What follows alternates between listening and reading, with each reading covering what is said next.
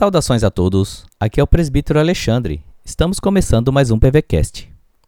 Hoje vamos meditar em uma mensagem do reverendo Manuel Delgado. E o tema desta mensagem é Ansiedade versus Angústia.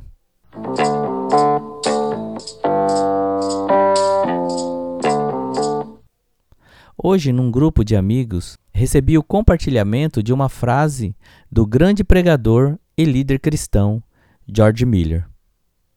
A frase era mais ou menos assim: O começo da ansiedade é o fim da fé, e o começo da verdadeira fé é o fim da ansiedade.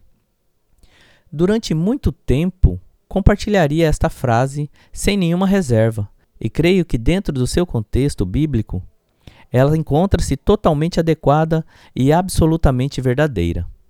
Contudo, à luz de algumas experiências pessoais e analisando a evolução do sentimento que as palavras vão assumindo durante o tempo, me vi forçado a uma reavaliação bíblica.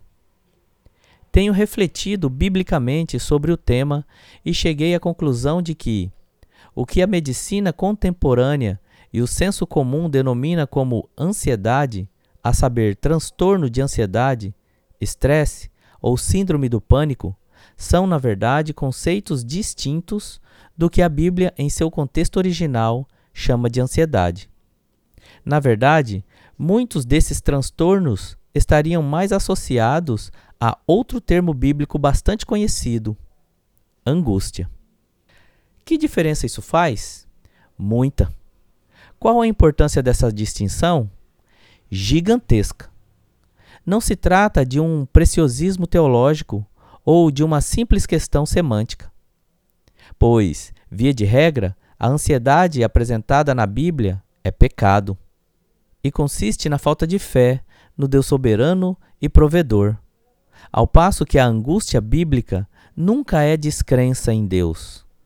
E, embora igualmente desesperadora, a ponto de ser possível que alguém deseje a própria morte, nunca é apresentada como pecaminosa ou negativa, mas apenas como legítima expressão dos limites e fragilidades de nossa natureza humana.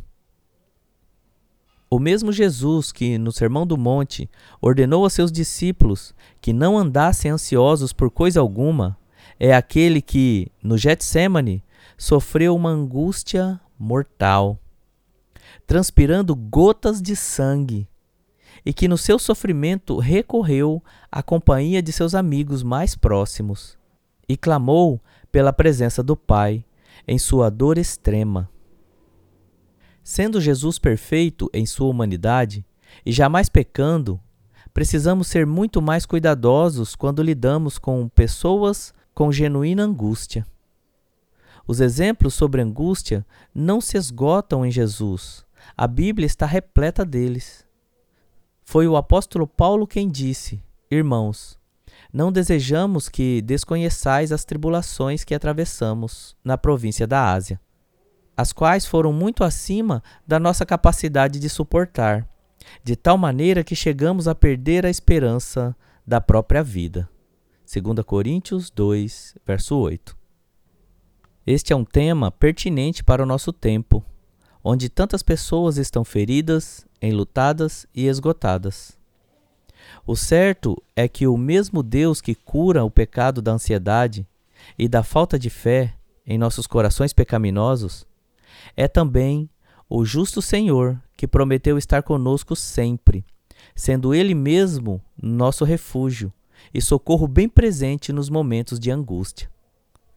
Não andem ansiosos por coisa alguma, mas em tudo pela oração e súplicas, e com ações de graças, apresentem seus pedidos a Deus. Filipenses 4, verso 6. E também, Deus é o nosso refúgio e fortaleza, socorro bem presente nas tribulações ou angústias. Salmo 46, verso 1. Reverendo Manuel Delgado, diretor do Instituto Bíblico Augusto Araújo. Deus abençoe o seu dia.